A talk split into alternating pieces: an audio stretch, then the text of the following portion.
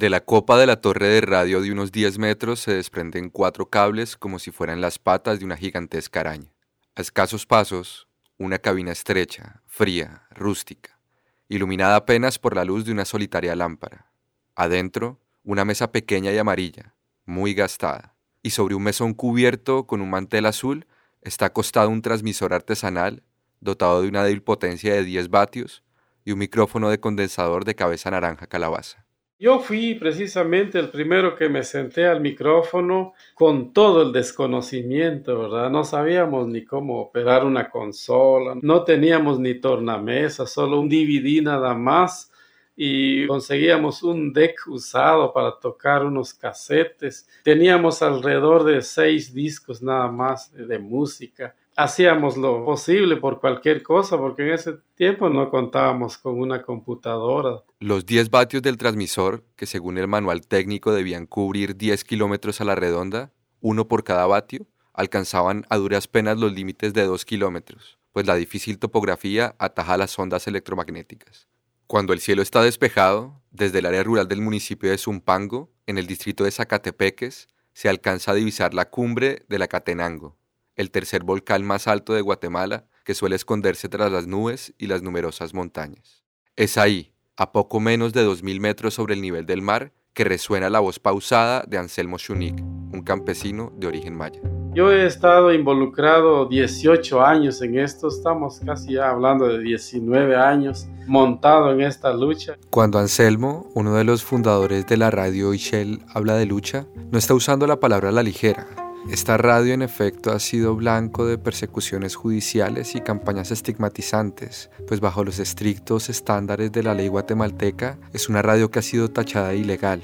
Y la tacharon de ilegal porque solo son legales aquellas radios que desembolsan sumas importantes de dinero y con ello adquieren una frecuencia radial. No solo nos han llamado piratas, nos han llamado radios subversivas, radios terroristas, radios ilegales, radios fantasmas.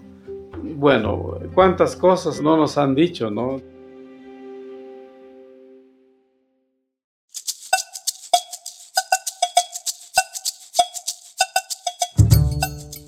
Bienvenidas y bienvenidos a Deliberante, un podcast de historias de libertad de expresión en las Américas.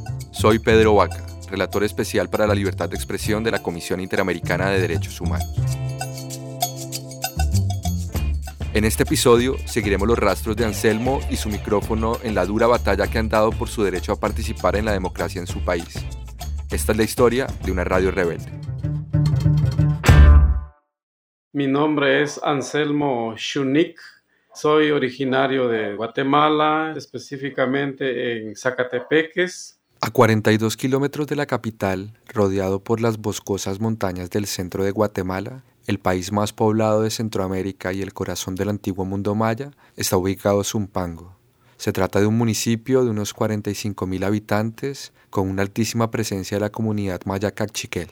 Allí nació Anselmo y allí mismo ha vivido toda su vida. No tengo ningún nivel académico, sino que más que lo que es sexto primaria. Yo creo que eso ha sido también como parte de la historia que ha vivido nuestro país como Guatemala, todas las formas de exclusión que ha habido, ha tenido el pueblo indígena. La infancia de Anselmo transcurrió sobre todo al aire libre, alternando ocho horas diarias de colegio con labores eminentemente agrícolas cuyos secretos se transmiten de generación en generación en el seno de su comunidad. El arduo cultivo del frijol, de las hortalizas y el más importante de todos, del maíz, el alimento sagrado de los mayas antiguos, sus antepasados. Nosotros vivimos una niñez muy sana, lejos de mucha cuestión de la tecnología que vivimos ahora, que nos distancia mucho de las personas, por ejemplo, la televisión, el internet, los celulares. Sin embargo, los días tranquilos de juegos y carreras con sus amigos de escuela sufrirían un cambio paulatino. Corrían entonces los años 70 y el país atravesaba una sangrienta guerra interna. Anselmo, apenas un niño, no entendía bien lo que sucedía a su alrededor porque no le enseñan a uno en la escuela, no había organizaciones también que puedan abordar este tipo de temas. Entonces las personas simplemente decían que ah, la guerrilla, ¿no? La guerrilla mata, la guerrilla mata y hay que tener cuidado con los guerrilleros y no se hablaba mayor cosa. Durante los años más cruentos de la guerra, hablar con un vecino implicaba un riesgo de muerte, pues bien podía ser un informante de la guerrilla o una oreja, que era el nombre con el que designaban a los infiltrados del ejército que luego iban al cuartel a identificar a los supuestos ayudantes de los grupos subversivos. El silencio lo cubrió todo y el miedo se apoderó de la sociedad civil. La gente vivía muy, muy callada. Hablaba de su trabajo, de cualquier cosa, pero menos de alguna situación social. Entonces, cuando uno habla de derechos humanos o hace un análisis del conflicto armado, pues no se puede platicar con cualquiera, no se podía hablar con cualquiera porque también lo podían tildar a uno como rebelde, subversivo o, guerrillero y lo mataban a, a uno en cuestión de días, quizás horas. Algunos grupos religiosos donde se abordó algún tema de esta naturaleza y los hicieron desaparecer a todos. Por razones que Anselmo ignora, su pueblo figuró entre los menos tocados por la tremenda violencia que se había desatado en 1960 y duraría más de tres décadas. Según la Comisión para el Esclarecimiento Histórico, más de 160.000 ejecuciones y 40.000 desapariciones forzadas en un país que contaba entonces con unos 11 millones de habitantes. Además, la comisión identificó actos de genocidio cometidos contra ciertas comunidades etnolingüísticas mayas. Los militares y los llamados escuadrones de la muerte, comandos del ejército disfrazados de civiles, emprendieron una cacería en contra del pueblo maya, que puso el 84% de las víctimas totales, pese a no representar más de la mitad de la población nacional.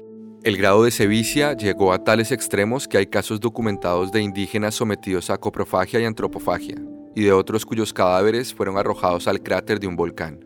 Lamentablemente, pues todas las pérdidas, tanto materiales como de vidas humanas, pues lo pusimos nosotros los pueblos indígenas. ¿Verdad? La guerra fue interna de hermano contra hermano, digamos así.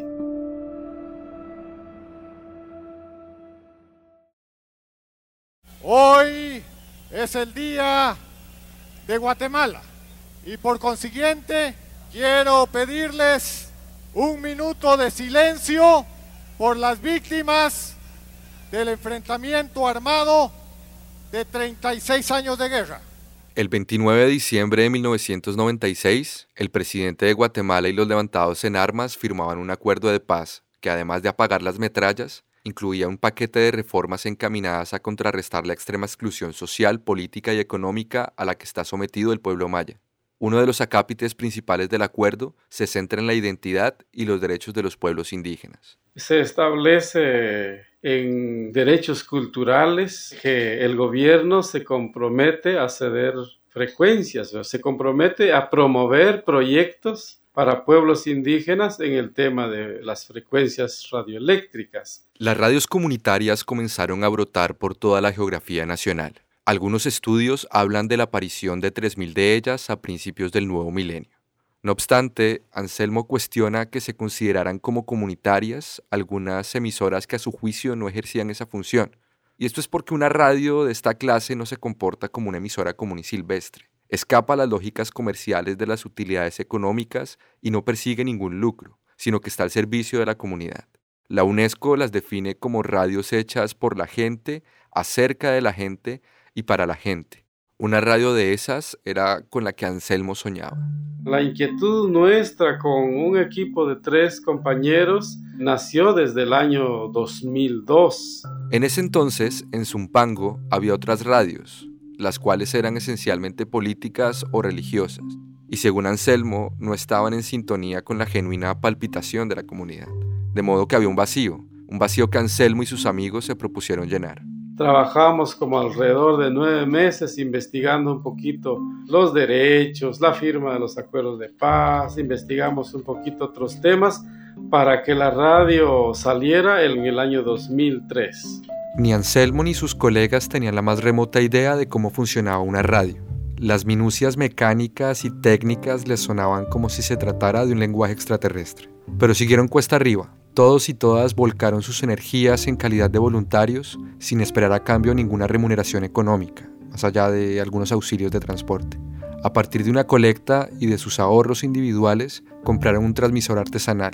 Antes de salir al aire, sin embargo, debían decidir el nombre, La bautizaron como Radio Ischel, en honor a la diosa maya de la luna, la salud, las comadronas y las tejedoras. También un medio de comunicación para lo cual nosotros pensábamos, pues si diosa Ischel es la diosa del tejido, nosotros también tejemos a través del micrófono, tejemos sueños, tejemos realidades. Tras ese intenso periodo de preparación, la Radio Ichel emitió su primer programa la mañana del 11 de agosto de 2013. Solo música, nadie habló ese primer día. Solo fue como para monitorear si se escuchaba la radio, salimos a caminar hasta donde se escuchaba. Así nada más, no hubo mayor cosa ese día, nadie habló ese día.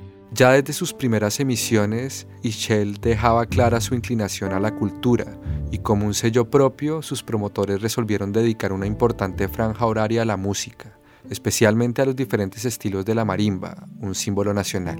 Y un número importante de artistas locales alcanzó más amplia visibilidad al pasar por su estudio. Este es el programa Temas y Personalidades que iniciamos una vez más en esta edición. Hoy estamos a viernes 21 de noviembre para el año 2008. En esta oportunidad tenemos al grupo Ilusión del Pueblo, una agrupación que ha puesto al nombre de Zumpango en alto. También que apertura para los debates entonces, hay toda esa conexión con la gente porque el micrófono siempre está abierto, ¿verdad? Y está abierto. No hay ningún límite para las personas que quieran ser parte de la radio o que quieran transmitir su mensaje, sus conocimientos. Dada su propensión a las historias orales, los mayas sienten un especial cariño por la radio. Las familias, tanto al amanecer como al anochecer, suelen agruparse alrededor de un receptor de radio semejante a como hace siglos los jóvenes se reunían en torno al fuego para escuchar a los ancianos contar el cuento. La palabra para los pueblos, uy, tiene una fuerza muy grande. La palabra alrededor del fuego, la palabra cuando estás cosechando, la palabra cuando estás caminando, la palabra cuando estás soñando, que te acerca a los conocimientos de tus abuelas, de tus abuelos, de tus ancestralidades, pero que también son formas de enunciación también de lo que estás viviendo ante, ante injusticias. Y las radios comunitarias son fundamentales para esto. Ella es Sara Kurruchik, una cantante y compositora nacida en Comalapa y miembro de la misma comunidad maya que Anselmo. Sara a veces canta en castellano y en otras ocasiones lo hace en cachiquel. Su carrera profesional bilingüe, según ella, es parte de una lucha política por el reconocimiento de los derechos de su pueblo. La música es para ellos y para ellas una forma de relacionarse con los sabios de la tribu que ya no están en el reino de los vivos, y es una manera de hacer memoria. La música es un artefacto para que el futuro y el presente no se separen del largo pasado que los sostiene, tal y como sucedió durante la guerra.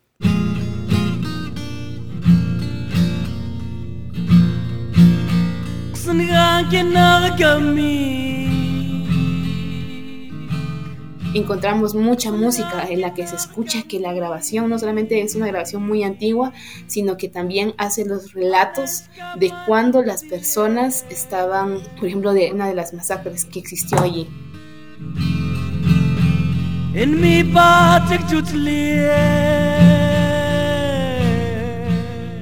era tanto el dolor que estaban viviendo, caminar en las noches, tener que estar huyendo, no saber qué había pasado con la comunidad, si había sido arrasada el maíz, las casas, o si no habían logrado salir todos a tiempo, sabiendo que su familia había quedado asesinada entre la milpa, por ejemplo.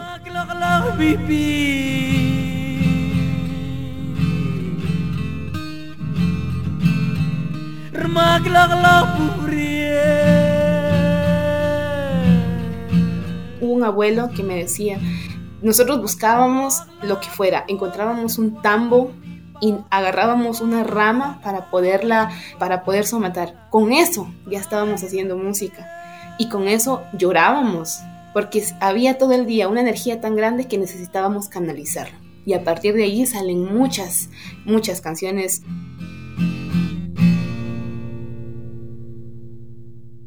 A veces el único canal de difusión de la música de artistas como Sara son las radios comunitarias, porque según nos indicaron, en otros lugares del dial no suelen interesarse por canciones que cuestionan el estado de las cosas. Y si a eso le sumamos la exclusión que no se elige pero sí se padece, y la fuerte marginación en un contexto en el que hay grandes desigualdades de acceso a derechos como la educación, la radio comunitaria aparece quizás como el único canal idóneo para la participación del pueblo maya en el debate público y la democracia misma. La radio también es una valiosa herramienta para preservar el cachiquel, una de las 22 lenguas maya hablada por medio millón de personas y en inminente peligro de extinción. Es por eso que Ishel todos los domingos de 7 a 8 de la mañana presenta un programa enteramente dedicado a la enseñanza de la lengua autóctona. Ah, es una palabra en cachiquel que significa escribir. Por ejemplo, yo digo, yo escribo, diría yo así, yen nin ipah, ipah, nin ipah. Tú escribes rat nat ipah. Él escribe nosotros escribimos sería Somos hasta analfabetos en nuestro propio idioma. Entonces, hay mucha gente que todavía lo habla, pero no lo escribe y mucho menos lee. Todas esas cosas han hecho que la radio sea como una oportunidad para poder trabajar nuevamente en el rescate de nuestro idioma. Se habla el cachiquel y entonces ya lo ven como, ah, no sabíamos que se podía cantar en cachiquel, ¿no? Y se está cantando en cachiquel.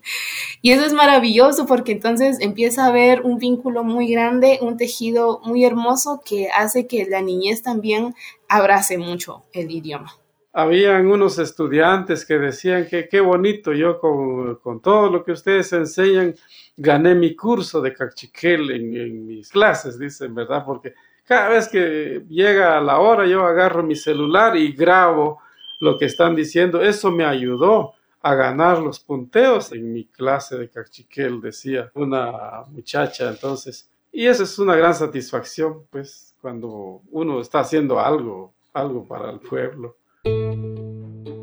El proyecto fue creciendo cada vez más, ampliando su catálogo con secciones de cocina y de agricultura y con narraciones de cuentos como este, en la voz de Anselmo.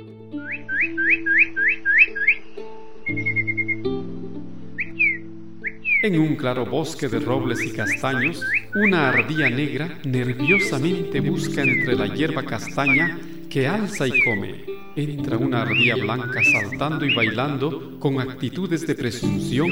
Al verla, la ardilla negra se acerca y dice, ¿Quién eres? ¡Qué linda eres!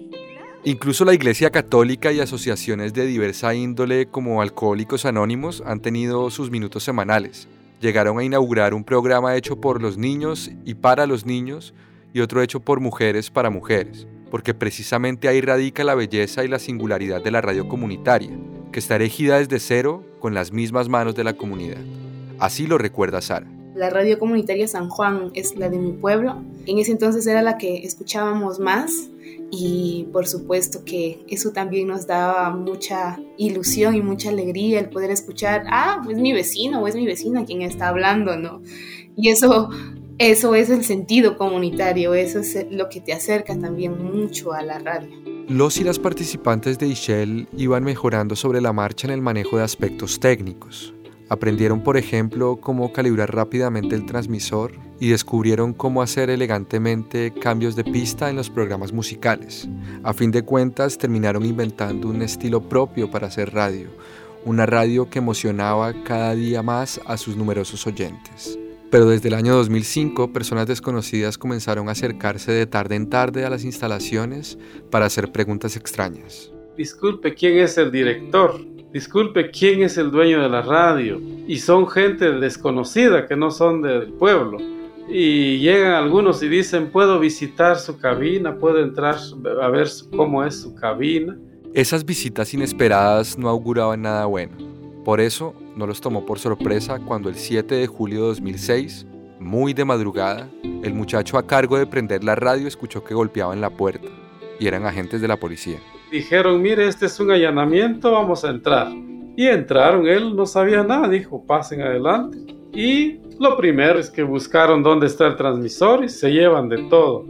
Si usted tiene recibos, tiene diplomas, cualquier cosa, se lo llevan y se llevaron el corazón de la radio, que es el transmisor. Anselmo, que se encontraba en una sesión de capacitación, recibió una llamada telefónica de un amigo que le avisaba del allanamiento y de la confiscación de los equipos, a pesar de que la orden judicial no autorizaba la incautación de bienes. Esta clase de operativos, según la práctica generalizada, se efectuaban a eso del mediodía. Jamás se hacían antes del amanecer. Pero hablar de, de las seis de la mañana, no lo creíamos, pero nos regresamos para ver qué, qué pasó y efectivamente ya no, ya no había nada. A la radio Shell la acusaban de emitir su señal de manera ilegal, es decir, sin una debida concesión estatal. Y esto era cierto, como era también la situación de muchas otras radios comunitarias y Shell transmitía en el espectro electromagnético sin licencia. Acá en Guatemala no hay licencia para radios comunitarias. Acá en Guatemala solo se puede acceder a través de usufructos, a través de subastas. La ley no contempla la categoría de radio comunitaria, de modo que les toca competir para ganarse una frecuencia radial con emisoras comerciales y el único criterio para decidir el vencedor es puramente económico. Al final, el que más plata ofrece es el que gana la subasta. En el 2012 subastaron las últimas frecuencias en ese entonces, llegaron a valer 4 millones de quetzales, que es la moneda local. Estaríamos hablando como medio millón de dólares. Eso no, no permite a los pueblos indígenas poder alcanzar o poder participar en una subasta sin el equipo para transmitir y con el temor de nuevos allanamientos, una porción de los 39 miembros voluntarios de Ishel llegó a contemplar la idea de desistir de la radio.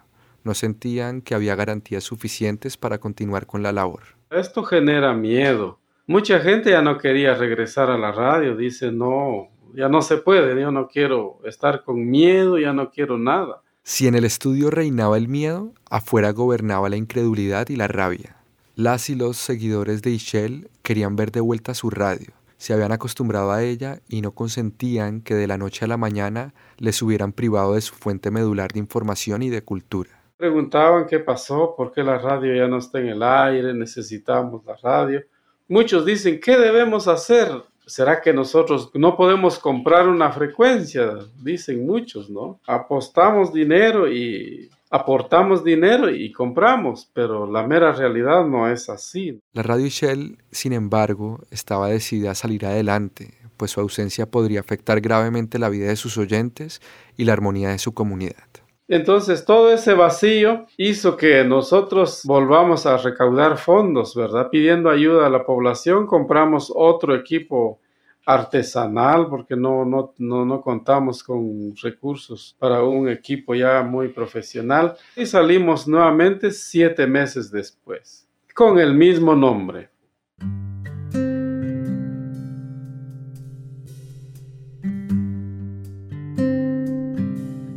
Y la gente decía, si la allanan la radio, volvemos a comprar otro. Y así, ¿no? A los oídos de las y los integrantes de Ishel llegaban noticias de otras emisoras víctimas de dos y hasta tres allanamientos. El Estado las perseguía implacablemente con todo su poder judicial y punitivo. El viernes 17 de agosto de 2007, al caer la tarde, Anselmo recibió un sobre membreteado que contenía una citación de un juzgado penal.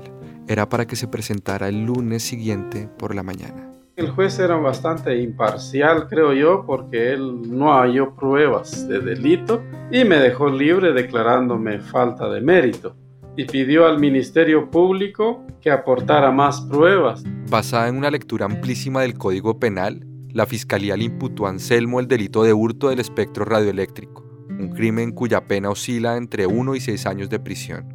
Pero el juez desestimó la acusación por falta de méritos y Anselmo fue liberado. El Ministerio Público no aportó pruebas adicionales para sustentar la acusación y el proceso fue clausurado. Sin embargo, no solo fue el Poder Judicial el que persiguió ferozmente a las radios comunitarias, también, y por la misma época, se empezaron a emitir campañas que a través de diálogos ficticios amoldaban una percepción muy ruda y estigmatizante contra quienes como Anselmo hacían radio comunitaria. Doña María, doña María, ya se enteró que metieron preso a don Pedro por usar una frecuencia de radio robada. No me diga, ¿y cómo es eso? Pues fíjese que la frecuencia de la radio que tenían instalada en la vecindad no era de él, se la habían robado y estaban operando clandestinamente. Y tan honrado que se miraba el señor y resultó ser un ladrón. ¡Ja! Ahora hay que tener cuidado con quién se junta uno. Por todos lados hay narcos y ladrones. Cuidado, hay una diferencia muy grande entre una radio comunitaria otorgada legalmente a una comunidad, trabajando al servicio de la comunidad, y una radio con frecuencia robada. Es una forma de discriminación hacia los pueblos. Eso es lo que sentimos. Es una ofensa, ¿no? Una ofensa pero era un bombardeo constante de piratas, de delincuentes, de subversivos, de terroristas. Este tipo de ataques refuerza los estereotipos que pesan sobre la comunidad maya y de paso la empuja a establecerse en las periferias sociales más lejanas y esto hace que sea mucho más difícil que pueda tener incidencia en la toma de algunas decisiones. Todo eso hace que la otra parte de la población genere un rechazo también muy grande hacia las radios comunitarias, hacia la comunicación comunitaria en general.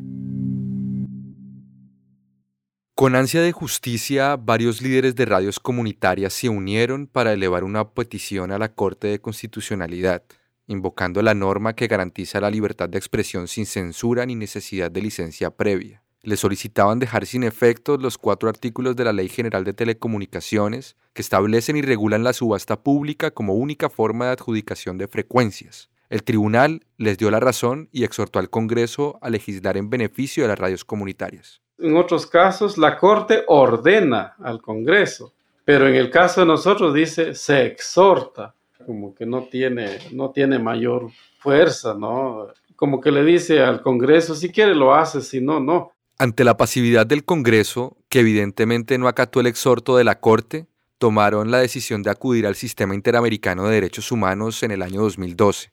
El grupo de peticionarios estaba conformado por cuatro comunidades indígenas y dos radios comunitarias mayas que han sufrido allanamientos.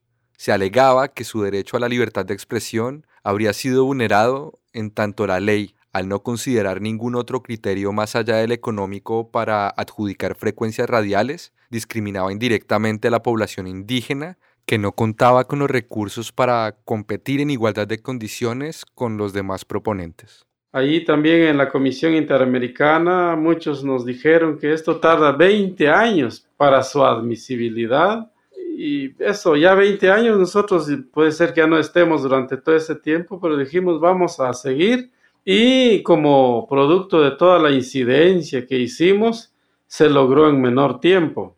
En el año 2020, la Corte Interamericana de Derechos Humanos recibió el caso y en una audiencia pública celebrada en junio del 2021, los jueces y la jueza tuvieron la oportunidad de escuchar los argumentos de Anselmo quien participó en esta diligencia como uno de los representantes de las víctimas. Esa es la ventaja de una radio comunitaria, señora juez, que la radio es de fácil acceso y es económico, lo escucha el campesino, lo escucha la ama de casa, lo escucha el obrero. La radio comunitaria llega hasta donde los demás medios de comunicación no llegan y llegan en los idiomas. Eso es lo importante, señora juez, lo que es necesario para nosotros una frecuencia de radio para nuestros pueblos. Cuando la abogada de las víctimas le preguntó si sentía algún temor ligado a su participación en dicha audiencia, Anselmo respondió. Por supuesto que sí, conociendo al Estado cómo opera, que criminaliza a los dirigentes, criminaliza a los operadores, mata a los dirigentes. Esa es la forma. Por supuesto que hay temor. Sabemos que nos enfrentamos ante un poder económico que tiene cooptado al Estado, tiene cooptado a los jueces. Esa es la triste realidad en Guatemala. Anselmo no desaprovechó la ocasión para dibujar la larga y tortuosa odisea maya por la libertad de expresión y para expresar contundentemente las aspiraciones de su gente. Nosotros no estamos pidiendo para 20, 30 o 40 radios comunitarias. Nuestra lucha va en función de un derecho de los pueblos. Lo que nosotros queremos son emisoras para todo el país, para todos los municipios. Si en Guatemala existen más de 300 municipios, nuestra necesidad es que haya una frecuencia mínima para cada uno de los pueblos que conformamos Guatemala.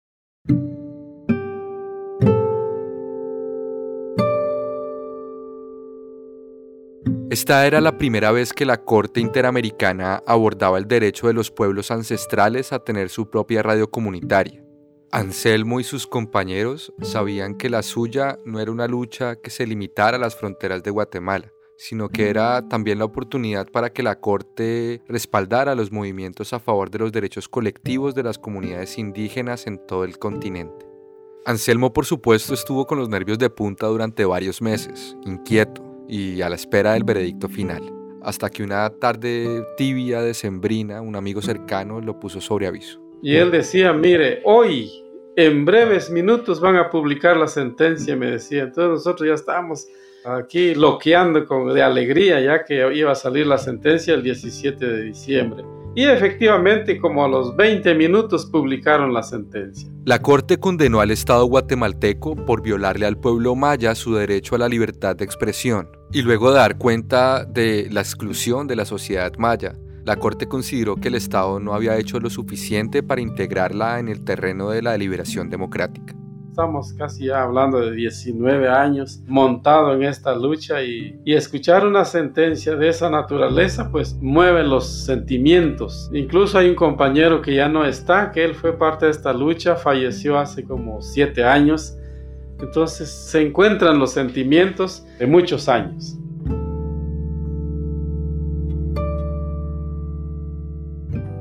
En un país en el cual la población indígena representa una tasa de pobreza extrema tres veces más alta que la de la población no indígena, el Estado tenía el deber de elaborar y aplicar políticas públicas a fin de alcanzar una mayor igualdad social. Existió, según el tribunal, una prohibición de facto, casi absoluta, para que las comunidades indígenas de Guatemala hicieran parte del debate público radial.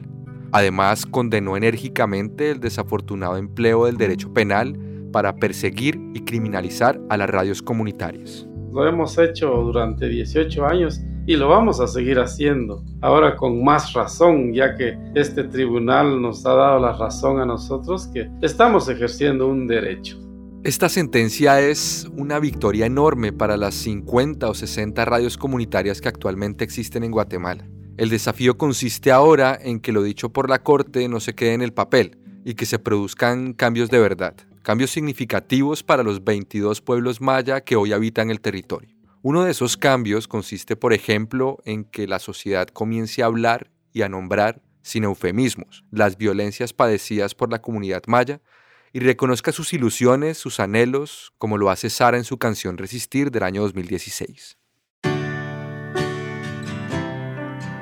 Yo hice una conferencia de prensa en la que dije de dónde había venido la inspiración para escribir esta canción, que era en ese momento la resistencia pacífica de San José del Golfo de la Puya, que tiene la resistencia en contra de una minería.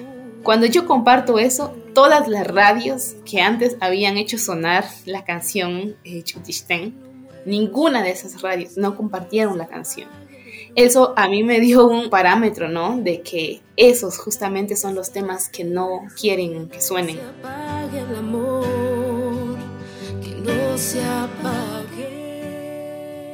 Son esos mismos temas los que las radios comunitarias sí quieren hacer sonar. Y cuando se le interroga a Anselmo sobre el porvenir de Radio Shell, se muestra optimista, aunque reconoce que subsisten muchísimos obstáculos lamentablemente el aspecto económico también es un gran factor ¿no? que limita. Hasta el año pasado hicimos el esfuerzo y todavía debemos dinero. Ahí hicimos un préstamo para comprar un transmisor de fábrica. Hicimos un, primero una colecta ahí y nos endeudamos un poco y tenemos un transmisor RBR de 300 vatios y la señal está llegando un poquito más de calidad a otros lugares. Las radios comunitarias han cargado sobre sus espaldas contra viento y marea, pese a una multitud de acosos y de abusos, y desde hace ya muchos años, con el descomunal peso de una tarea, la de recomponer los hilos rotos por las balas. Un planteamiento político de existencia, de decir, aquí estamos, eh, seguimos caminando, tenemos la alegría, tenemos la esperanza, pero también estamos en una constante resistencia ante la opresión y eso a través de la música fue como, como se fue dando. Yo he dicho de una vez que esto hay que seguirlo, ¿no? Esto. Ese es como mi discurso ¿verdad? De que aquí hay que seguir hasta donde se pueda. Entonces, eso es como un poco la convicción que yo tengo y he estado aquí durante todo ese tiempo haciéndole frente.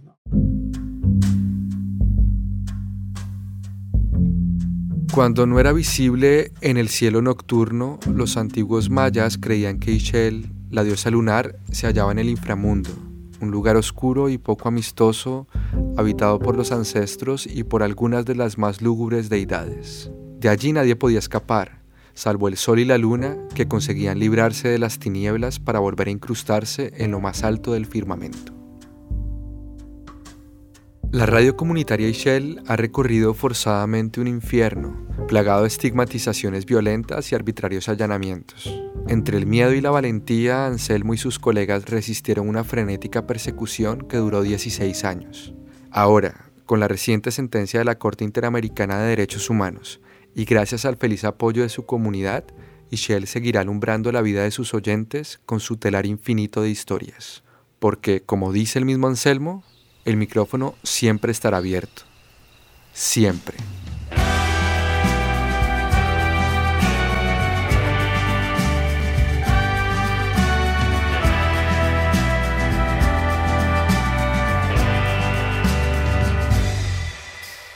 Yo he nacido entre montañas, entre tejidos de tierra, aire y agua y fuego. La canción que escuchan es Mujer Indígena, del más reciente disco de Sara. Deliberante es un podcast de la Relatoría Especial para la Libertad de Expresión de la CIDH, producido por la no ficción y cuenta con el apoyo del Robert F. Kennedy Human Rights. La producción de este episodio fue de Tomás Suprim, la edición de Juan Serrano, Angelita Vallens y mía, la mezcla y el diseño de sonido de Daniel Díaz y Valentina Fonseca. Nos vemos en 15 días con el último episodio de la primera temporada. A todos y todas, muchas gracias por escuchar.